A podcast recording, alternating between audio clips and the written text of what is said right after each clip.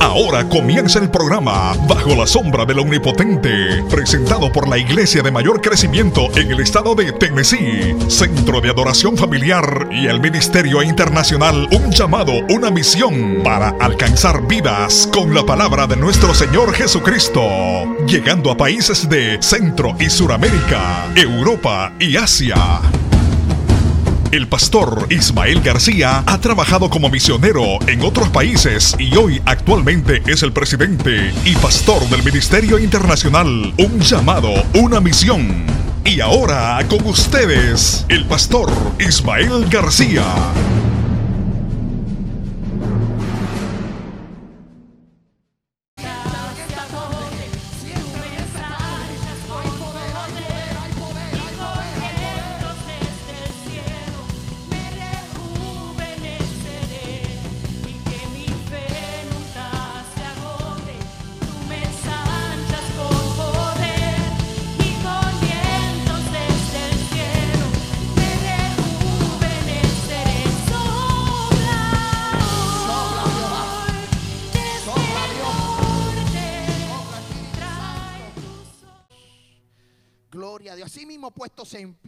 Vamos a darle lectura bíblica y luego vamos a dar los anuncios y vamos a estar hablando al final del mensaje lo que sigue para esta semana. Pero yo quiero que usted me acompañe al libro de Lucas capítulo 7, versículo 36. Libro de Lucas capítulo 7, versículo 36 al 38. Gracias muchachos por dejarse usar en la música, las hermanas que adoraron. Amén, Santo Dios. Pero vamos a ministrar la palabra de Dios. Santo Dios. Libro de Lucas, capítulo 7, versículo 36. Y dice la hermosa palabra en el trino Dios, Padre, Hijo y Espíritu Santo. Y la iglesia dice, amén. Uno de los fariseos rogó a Jesús que comiese con él y habiendo entrado en casa del fariseo, se sentó a la mesa. Entonces una mujer de la ciudad que era pecadora, al saber que Jesús estaba a la mesa en casa del fariseo, trajo un frasco de alabastro con perfume y, y estando detrás de él a sus pies, llorando, comenzó a regar con lágrimas sus pies y los enjugaba con sus cabellos y besaba sus pies y los ungía con perfume y los ungía con perfume. Ya hemos orado por la palabra. Se puede tomar asiento si lo así lo desea. Si se quiere quedar de pie en confianza, no hay ningún problema. Aquí estamos para gozarnos en la presencia de Dios. Antes de comenzar a predicar, saludamos a los hermanos que no pudieron llegar. Algunos están enfermos, delicados de salud y nos están viendo a través de la internet. So que muchas bendiciones a todos los hermanos a los que nos están viendo en diferentes países, diferentes lugares de Centro, Suramérica y aún así los de, los de Europa que también están viéndonos, ya que este, este servicio se traduce a lo que es podcast y estamos llegando a un sinnúmero de países tipo radio. Amén. Y eso estamos contentos porque de aquí, de Murphyboro, Tennessee, está llegando la palabra al mundo entero. Amén. Estamos contentos a raíz de esa, de esa victoria que hemos tenido. Pero yo quiero recapitular lo que hemos estado hablando desde el domingo pasado. La semana pasada hablamos el poder de la honra. Y por la próxima semana vamos a estar hablando una nueva serie de mensajes sobre la paternidad, sobre honrar, sobre ser leal, sobre ser fiel a Dios. La semana pasada hablamos a los que estuvieron aquí y a los que no estuvieron aquí, pues le doy un, un, pequeño recap para que entienda por dónde vamos con esta palabra. La semana pasada hablamos de Ruth y vimos que Ruth fue leal, fue fiel y, y, honró a su suegra Noemí. Esta mujer llegó a tal punto en su vida que a través de ella Noemí fue levantada, su familia fue eh, eh, levantada nuevamente por la honra de esta mujer. Esta mujer siguió los pasos de Noemí. En un momento dado, Noemí le dijo a Ruth, mira, ya yo no tengo nada que ofrecerte, quédate allá en tu pueblo. ¿Por qué? Porque ya Noemí se le había muerto su esposo y se le habían muerto sus dos hijos. Y Ruth y Olfa eran las esposas de los hijos, o sea, las yernas o las nueras de Noemí. Y llegó al punto en la vida en donde Noemí dijo, mira, ya yo no tengo que ofrecerte, yo no tengo dinero, yo no tengo casa, yo no tengo una tierra porque no soy de Moab y ustedes tienen que regresar a la casa de su familia. Olfa decidió regresar a su pueblo, pero Ruth, y es lo que me impacta a mí eh, eh, eh, cuando leo la historia, es que Ruth dice, Noemí, yo quiero que tú tú veas lo que yo quiero hacer, porque lo que tú eres yo quiero ser. Tu tierra será mi tierra, tu Dios será mi Dios. Si tú mueres, yo voy a morir. Esa mujer provocó que la lealtad y que la fidelidad y que la honra hacia su, hacia su suegra Noemí fuera incluida en la genealogía de Jesucristo. Eso es hasta el punto de la fidelidad cuando tú honras tu casa, cuando tú eres fiel a tu casa, cuando tú eres fiel a tu esposa, cuando tú eres fiel a tu esposo, cuando tú eres fiel a la iglesia a la que pertenece, Dios abre las puertas de los cielos y derrama bendición, porque la honra provoca bendición. Pero yo quiero llevar a la iglesia a este mensaje de la paternidad quiero llevar la iglesia al punto de que podamos entender la honra. Y ya conociendo lo que es la historia de Ruth y la historia de Noemí, algo que me llama mucho la atención es que el modelo de la paternidad o el modelo de la honra o el modelo de la fidelidad fue roto en el huerto del Edén. Escuche bien por donde voy fue roto totalmente. Esa paternidad totalmente quedó quebrada en el huerto del Edén. ¿Por qué? Porque Satanás se encargó de engañar a la mujer y al hombre y entró el pecado. Pero en el huerto del Edén había una paternidad y había un modelo de relación entre Dios y el hombre. En la antigüedad, en el huerto del Edén, yo quiero que usted entienda, el hombre, la creación, tenía una relación con su creador. Pero lamentablemente el enemigo tomó ventaja y destruyó esa relación. Pero en el huerto del Edén, mira por dónde voy, en el huerto del Edén, Dios y el hombre tenían una relación de padre e hijo como dije anteriormente, de creación a creador. Había una relación, Dios hablaba con el hombre, Dios se comunicaba con el hombre, el hombre tenía una relación con Dios, tenía una intimidad, se paseaban en el huerto, no había pecado, no había maldad, no había malicia. Era un, un tiempo de inocencia ante la presencia del Dios Todopoderoso. A tal punto que cuando el enemigo entra a ese lugar y engaña al hombre y engaña a la mujer, esa relación se rompe por completo y la paternidad de Dios había sido prácticamente destruida por el hombre, porque el hombre se dejó engañar, no obedeciendo las leyes y los estatutos de Dios que le había dado para que sobrevivieran en el huerto del Edén. Y yo quiero llevar a la iglesia, yo quiero que tú entiendas que dentro de ese pecado, dentro de esa maldad, Dios con todo esa con todo lo que había sucedido, Dios vuelve y decide restablecer la paternidad. Dios decide restablecer la relación a través de su Hijo Jesús de Nazaret. Yo quiero que usted entienda algo. El pecado nos separa del Padre totalmente. Dios no soporta el pecado. Dios ama al pecador, pero Dios no soporta el pecado. A Dios no le gusta el pecado, pero ama al pecador. Mira la diferencia.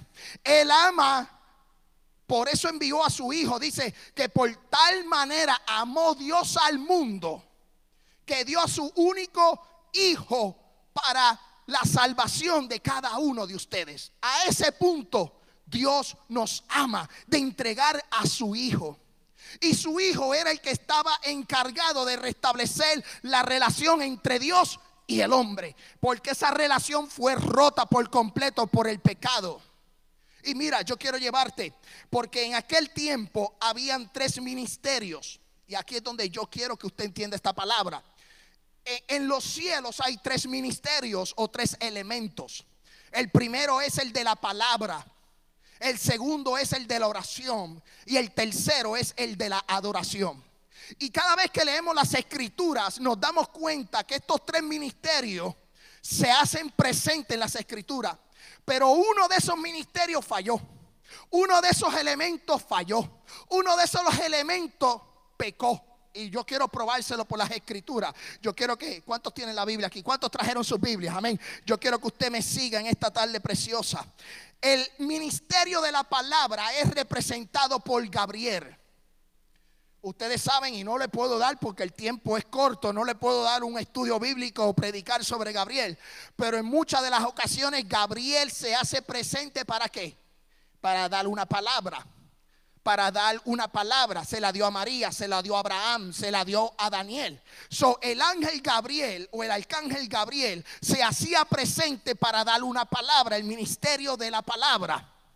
También vemos el otro ministerio que es el de Miguel el del arcángel Miguel, que es el arcángel de guerra. Es el arcángel de qué? De la oración. ¿Por qué? Porque si recordamos la palabra en el libro de Daniel, cuando Daniel estaba orando, dice que él había puesto una petición delante de Dios y que la petición fue contestada al momento, al instante. Pero que había oposición en los aires y tuvo que venir Miguel a luchar contra la oposición. ¿Por qué? Porque Daniel estaba orando. Muchas veces nosotros oramos y Dios contesta, pero hay oposición en los aires y ahí es donde tenemos que clamar para que Dios envíe a sus ángeles, que Dios envíe su poder para que esa opresión, para que esa oposición se rompan. ¿Sabes qué? Nosotros tenemos que orar creyendo con fe. Y en muchas de las ocasiones Dios contesta al momento.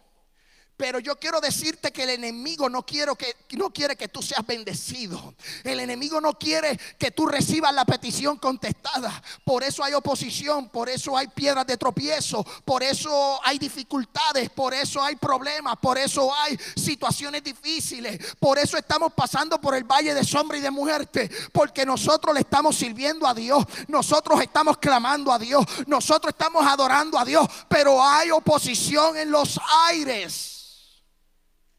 Y nosotros como cristianos necesitamos entender que cuando hay oposición en los aires, la Biblia dice en Jeremías 33:3, clama a mí y yo te responderé. Wow. Cuando tú clamas a Dios, Él te responde.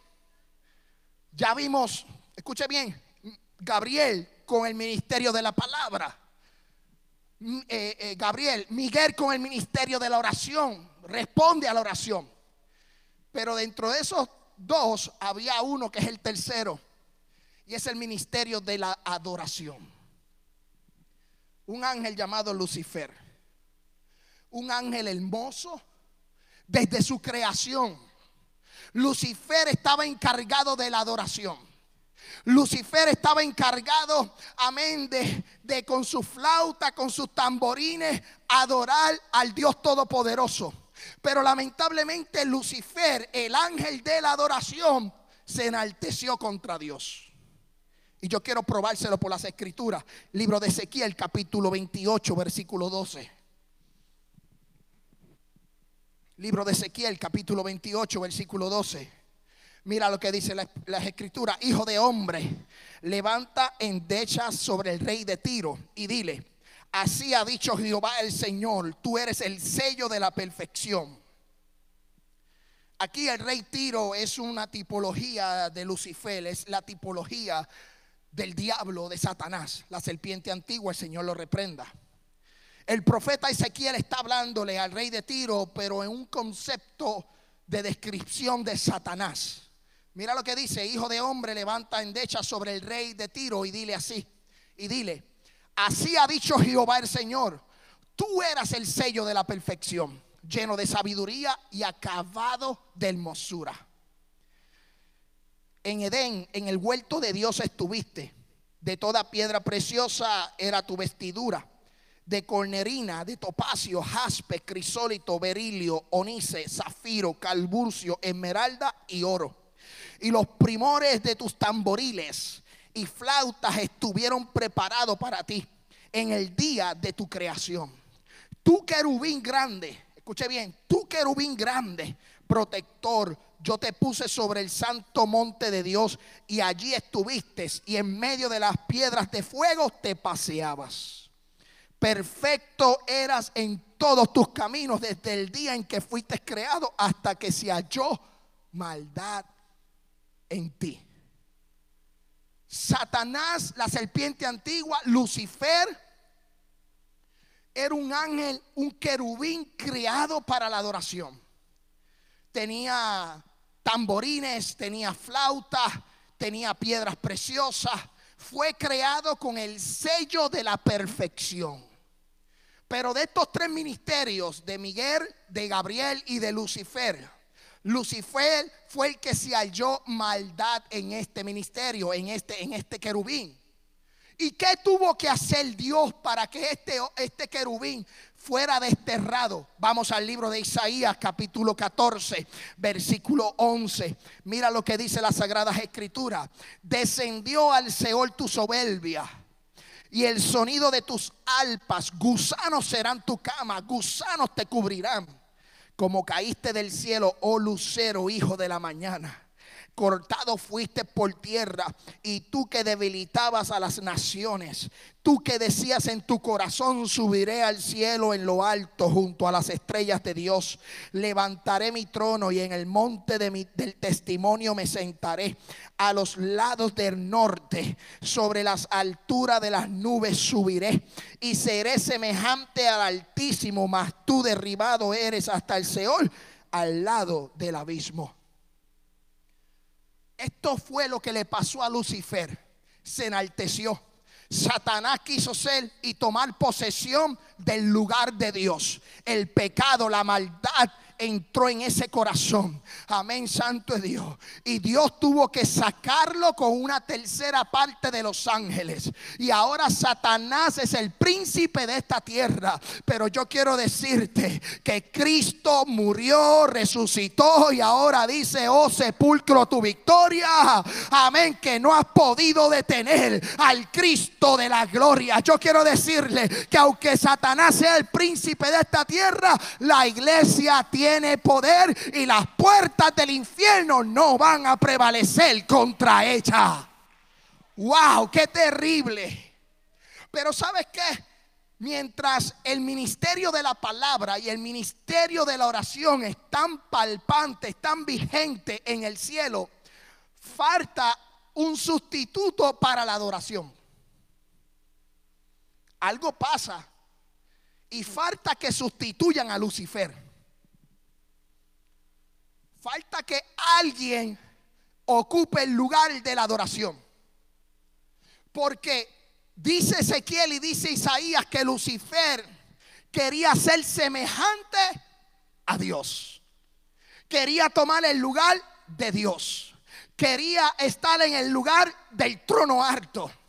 Y Dios como conoce los corazones y Dios conoce, amén, y escudriña, Él sabía lo que Lucifer quería hacer, por eso lo sacó del cielo.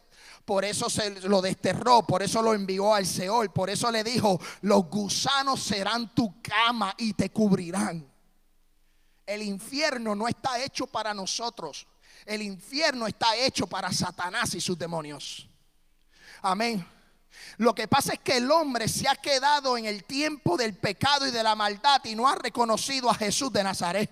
Pero todos los que estamos aquí hemos reconocido a Jesús de Nazaret como nuestro único y exclusivo Salvador. Por lo que resta, lo que nos queda es el paraíso, son las calles de oro, el mar de cristal, amén, las mansiones celestiales. El infierno no es para ti, yo quiero que tú lo entiendas. El infierno es para Satanás y todo el que hace la voluntad de Satanás. Pero los que somos adoradores, los que somos servidores, los que somos hijos de Dios, se nos dio una potestad, no solo en la tierra, también en los cielos. Nosotros vamos a ser coherederos del reino de Cristo. Pero mira lo que pasa ahora, mira lo que pasa ahora. El ministerio de la adoración queda vacante.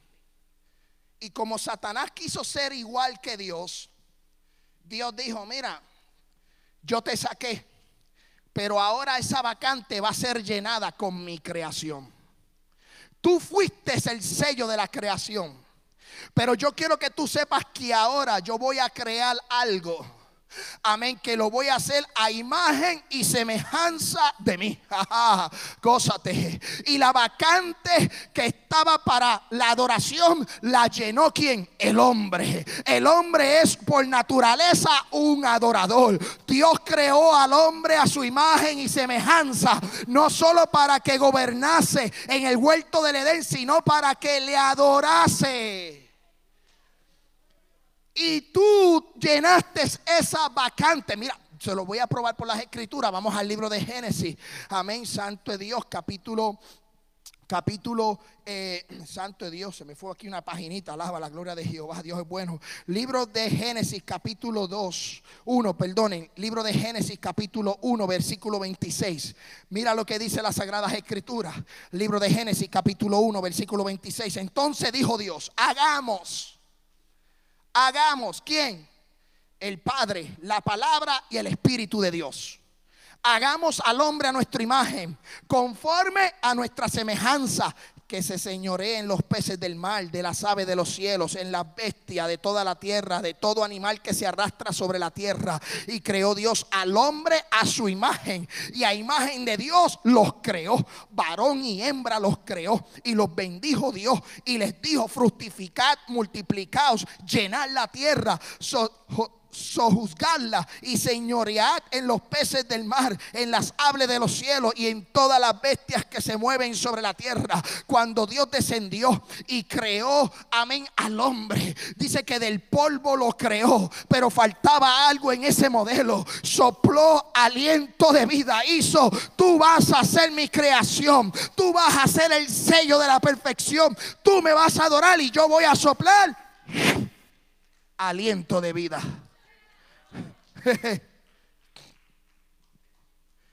Cuando él creó al hombre, hizo, sopló. Y el hombre agarró vida. Y empezó a enseñorearse. Empezó a gobernar el Edén. Empezó a tener una paternidad. Tenía un padre en los cielos el cual se comunicaba, el cual hablaba, el cual se paseaba en el huerto del Edén sin problema. Él, yo me imagino a Adán en el huerto del Edén diciendo, hey, hey, tú Dios, necesito un favor, ven acá. Y yo me imagino que Dios bajaba con él, hablaba con él. Era algo prácticamente como que un mundo, eh, bueno, lo voy a decir la verdad, no hay, no hay imaginación. No puede haber imaginación para ese tiempo de la creación. El ver a, Dios con el hombre trabajando y Dios les decirle al hombre, gobierna la tierra, multiplícate. Varón y hembra los creó. ¿Escuchó bien eso? Varón y hembra los creó. Los hizo que semejante al Dios. Pero el enemigo como sabía que el hombre ocupaba la vacante de la adoración, el enemigo no estaba contento porque Satanás quería ser que semejante a Dios. Pero el hombre es semejante a Dios. Y como el hombre es semejante a Dios, Satanás dijo, yo no puedo permitir que el hombre ocupe mi posición. Yo no puedo permitir que el hombre y la mujer tengan lo que yo un día tuve, que tengan el privilegio que yo tuve. Yo tengo que entrar al huerto del Edén y yo tengo que hacer caer, yo tengo que el pecado entre en ese lugar. Y llegó Satanás, se metió dentro de una serpiente y allá empezó a hablar con la mujer. La mujer probó del fruto, el hombre probó del fruto y llegó el momento que comieron de lo que Dios dijo que no comieran y el hombre pecó. La relación entre Dios y el hombre se rompió.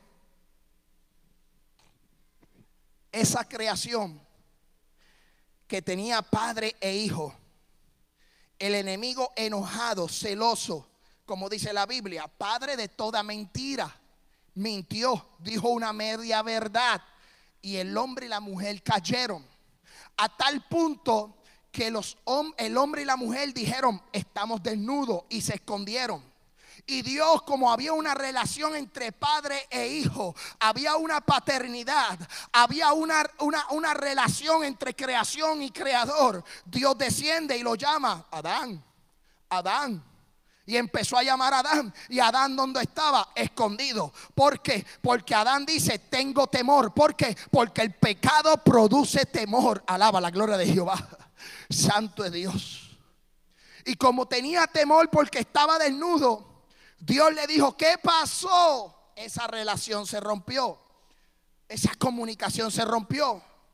Pero yo quiero decirte, por eso yo quiero que tú vayas conmigo al libro de Romanos capítulo 3 versículo 23. Para que tú entiendas lo que es el poder de la honra, la paternidad, la creación, la adoración.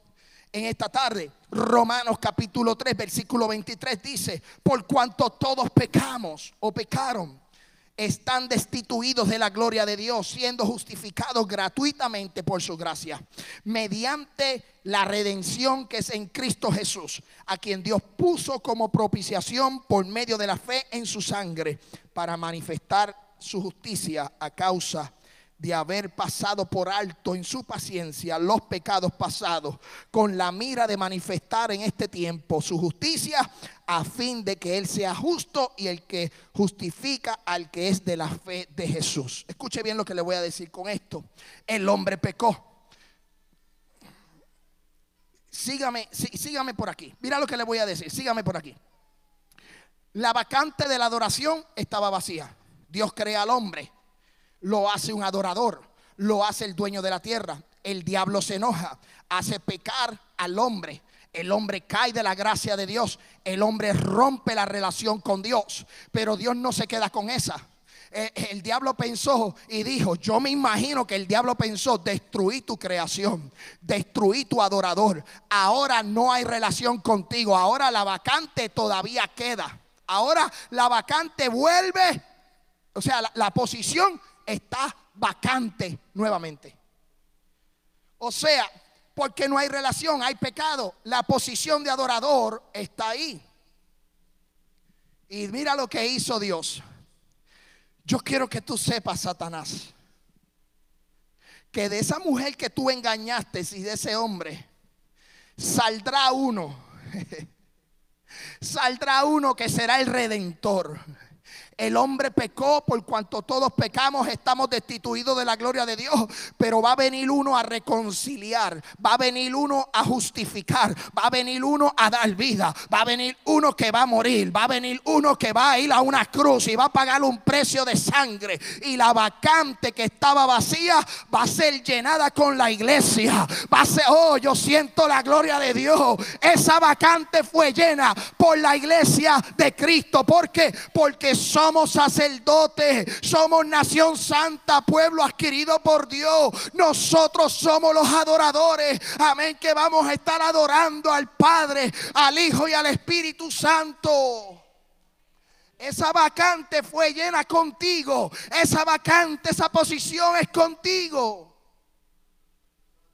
Mira qué impresionante, porque mira, mira lo que dice Génesis capítulo 3 versículo 15 donde vemos la restauración de la paternidad o la restauración de la relación. Dice Génesis capítulo 3, versículo 15. Y pondré enemistad entre ti y la mujer, entre tu simiente y la simiente suya esta te herirá en la cabeza y tú le herirás en el calcañar. Proféticamente Dios le está diciendo, de la simiente de esa mujer va a nacer el Salvador del mundo.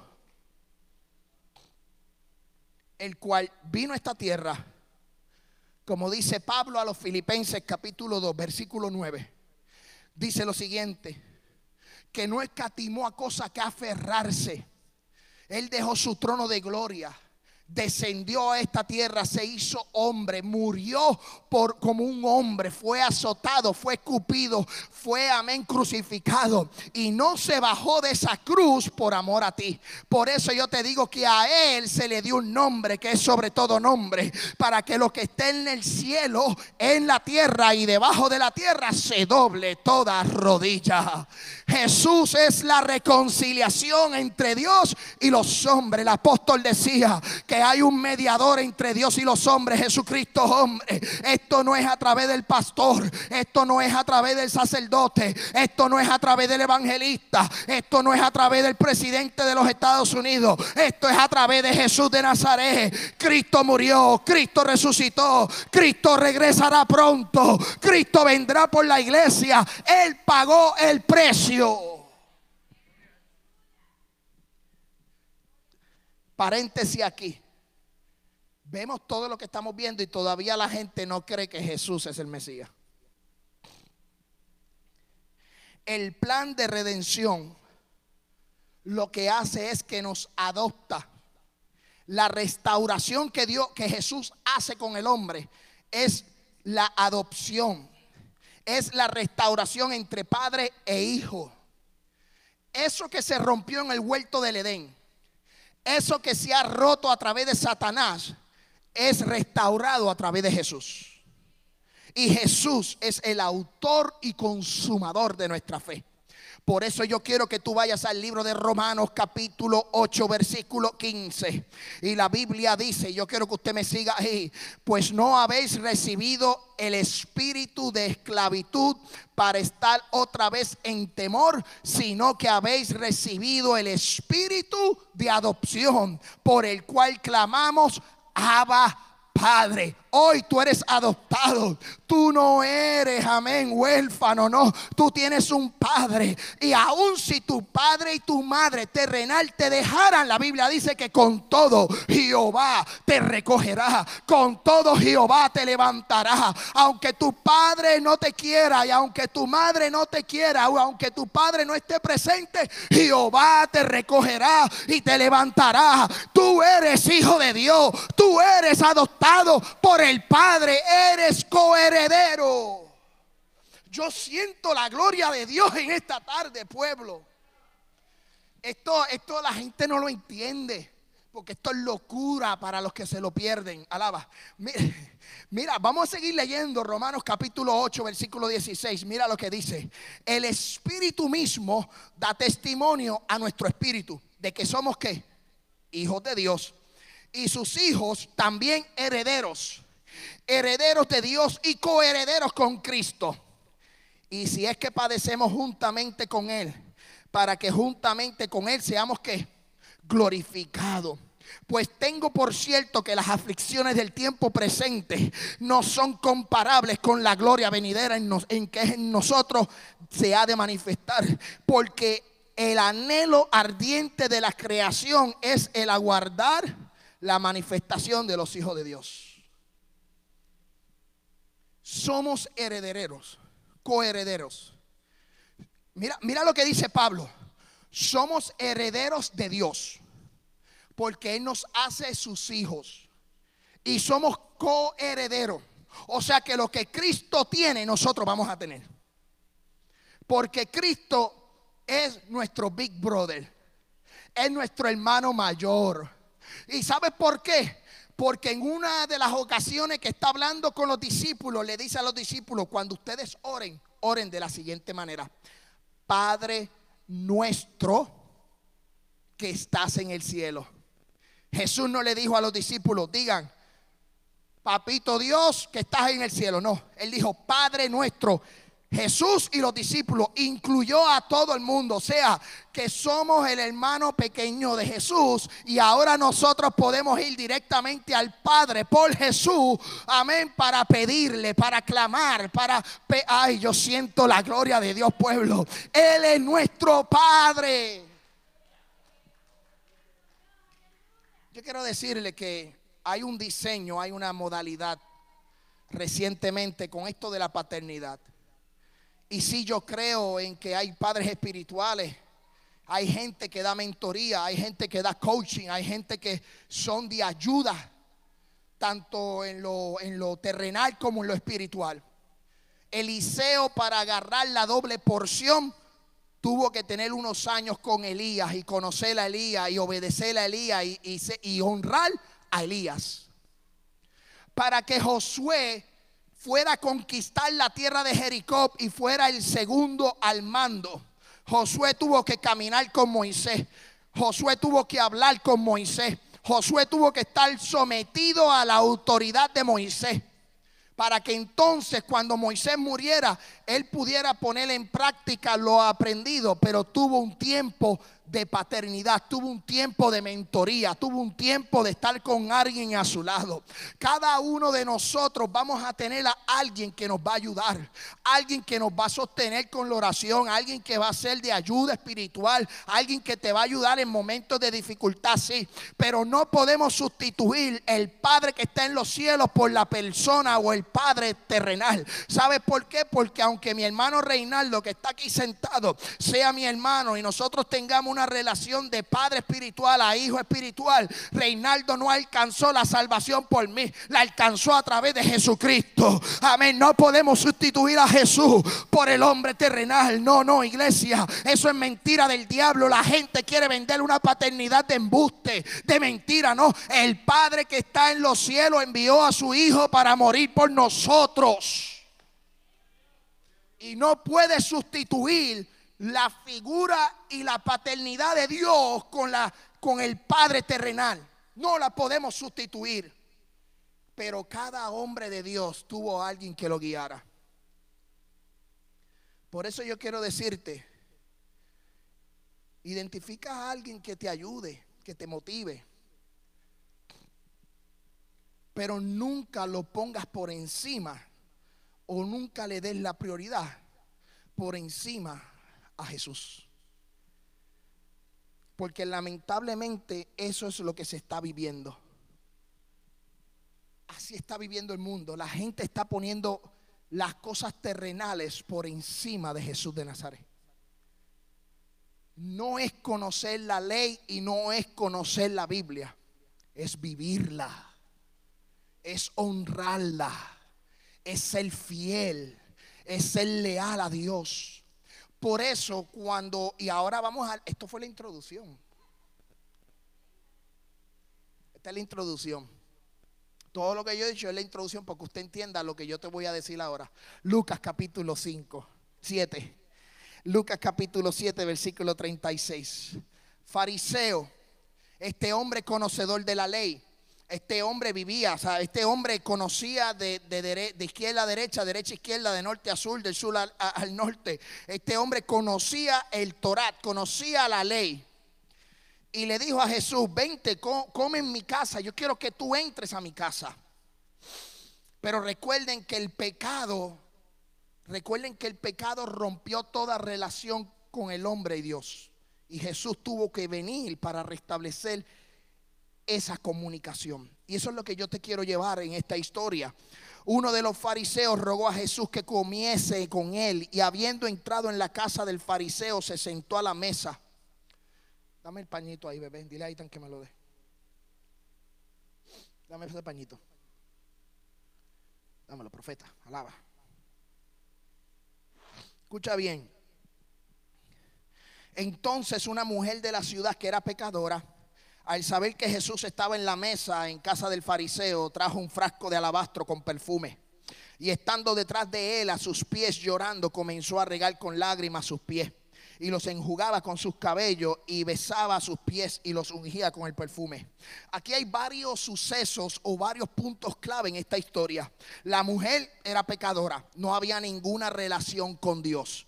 esa relación con el Padre no la tenía, pero ella sabiendo que era pecadora, quiso buscar la salvación, quiso ir a donde el Mesías, quiso ir a aquel que le decían el rubio de Galilea, aquel que sanaba muerto, aquel que levantaba muerto, aquel que sanaba paralítico, aquel que sanaba cojo. Ella supo que Jesús, el Hijo de Dios, alguien sobrenatural, estaba en casa de quién? De un fariseo. Y ella quiso entrar, mujer pecadora. Segundo punto, perfume de alabastro. Un perfume muy costoso, lo cual no escatimó en hacer lo que hizo. Esta mujer lloró. ¿Por qué lloró? Porque estaba arrepentida. Segundo punto, cuarto punto, enjugaba los pies de Jesús con sus cabellos. ¿Sabes qué? Para la ley judía o para la cultura judía, una mujer no podía tener el pelo suelto, tenía que tenerlo recogido. Y a ella no le importó lo que dijo, lo que decía la sociedad, lo que decía el fariseo. Ella se soltó el cabello y empezó a practicar y a ungir aquellos pies y a ungir al maestro. Y dice que besaba, quinto punto, besaba los pies. Esto era en reverencia a su Salvador. Y el último punto, ungimiento con el perfume.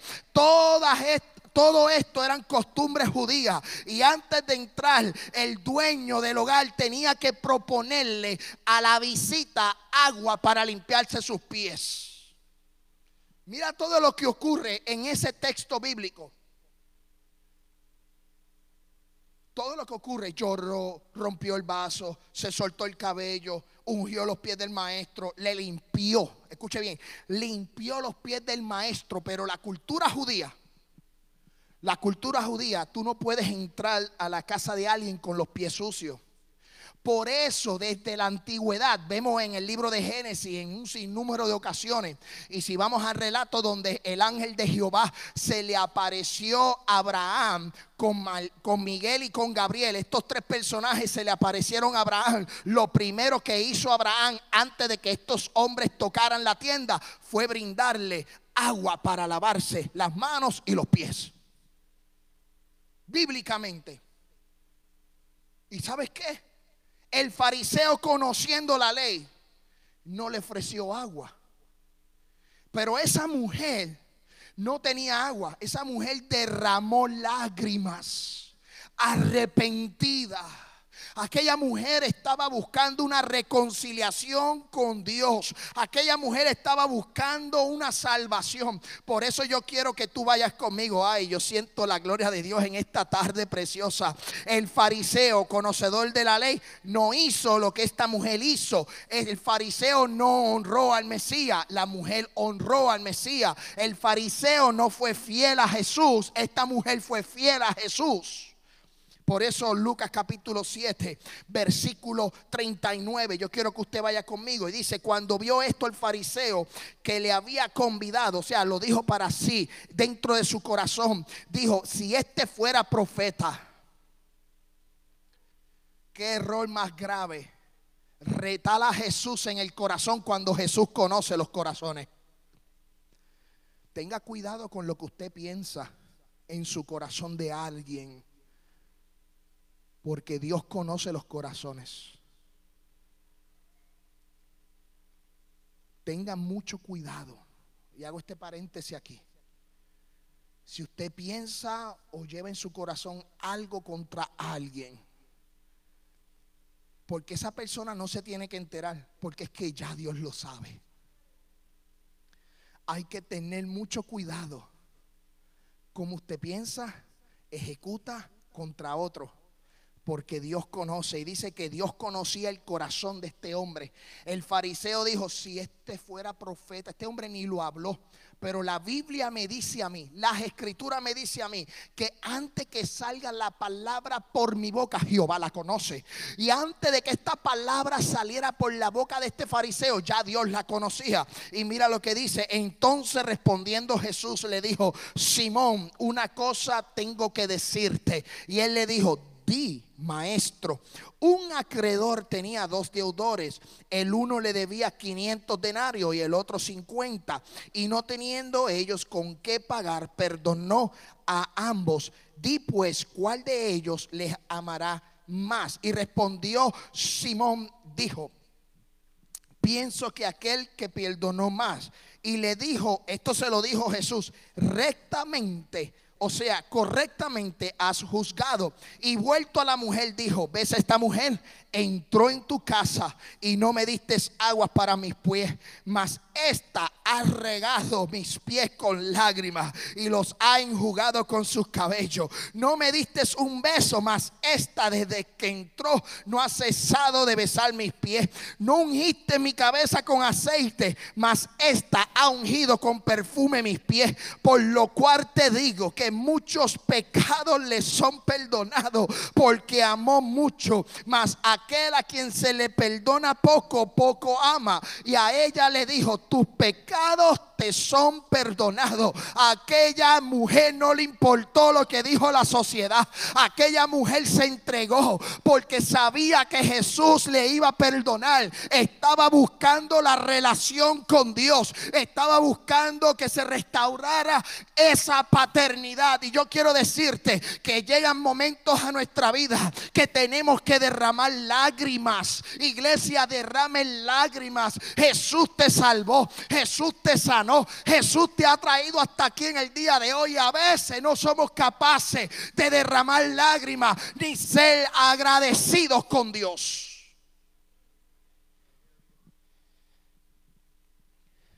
Comencemos a vivir una vida de honra.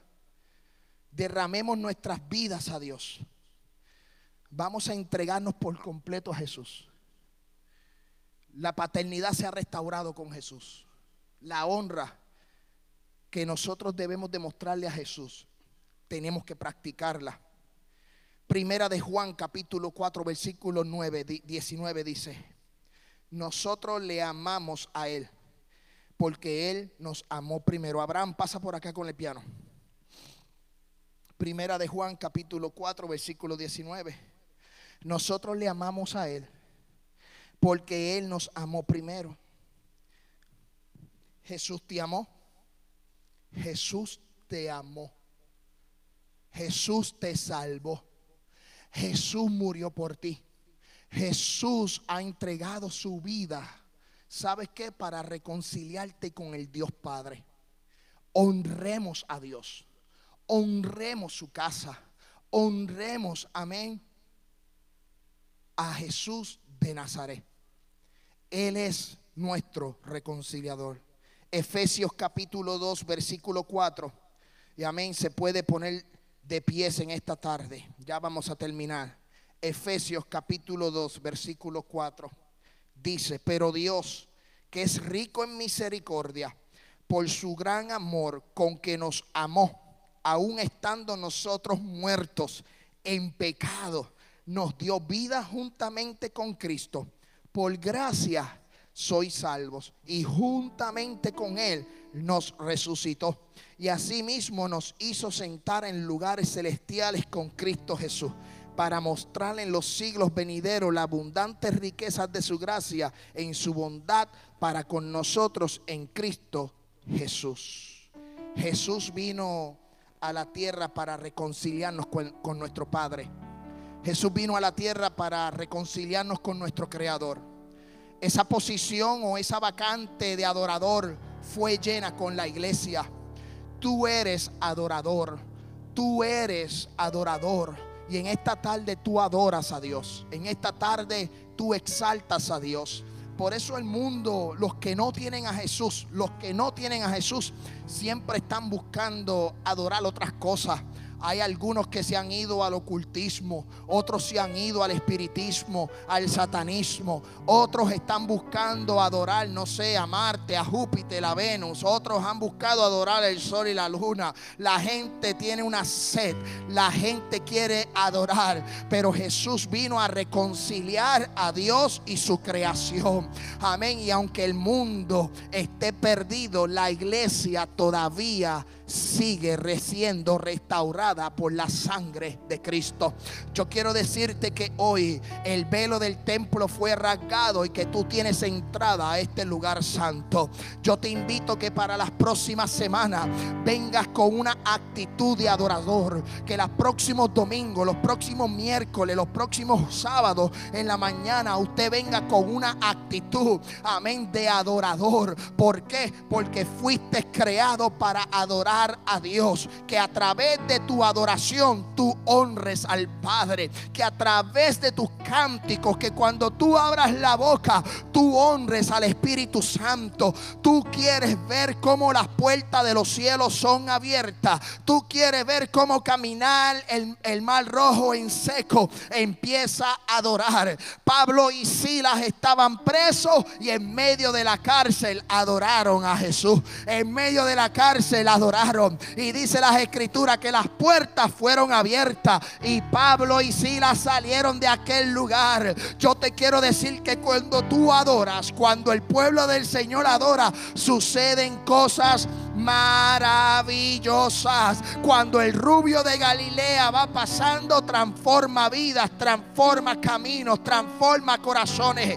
Ven con una actitud de adorador. Ven con una actitud de adorador. Un adorador que llenó la vacante en el cielo. Dice la Biblia en Isaías capítulo 6 que en el año en que murió el rey Usías, pillo al Señor al Señor sentado en un trono alto y sublime y sus faldas llenaban el templo.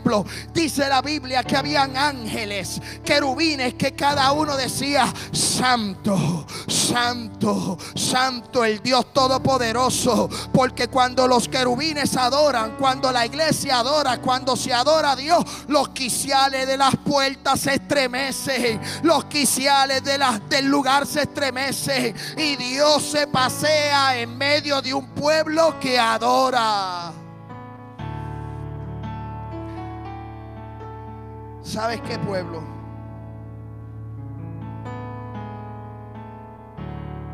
Sí hay veces y hay domingos que uno no quiere caminar. Hello, a mí me ha pasado. Pero son muy pocos. Porque yo te diría que el 99.9% de los domingos, de los miércoles, de los sábados, yo me levanto con una actitud de venir a la casa de Jehová. Mis días favoritos son los miércoles. Mis días favoritos son los jueves en el discipulado. Mis días favoritos son los domingos, los sábados en la mañana. ¿Por qué? Porque vengo a un lugar a encontrarme con Jesús de Nazaret. Vengo a un lugar a adorarle. Por eso yo te invito que esta semana y la próxima semana y la próxima semana, cuando te levantes de tu cama, lo primero que hagas, adora a Dios. Adora a Dios. Si alguien desea la oración, quiero orar a distancia, pero quiero orar. Pero yo quiero que tomemos este minuto, un minuto, un tiempo, para que le digas al Señor, gracias Dios, tú eres mi Padre, yo soy tu Hijo. Gracias Dios. Si este mensaje fue de edificación para su vida y desea contactar nuestro ministerio, lo puede hacer a través de nuestra página en internet www.unllamadounamisión.org o al número de teléfono 615-605-8648 615-605-8648 Alcanzando vidas para el reino de los cielos.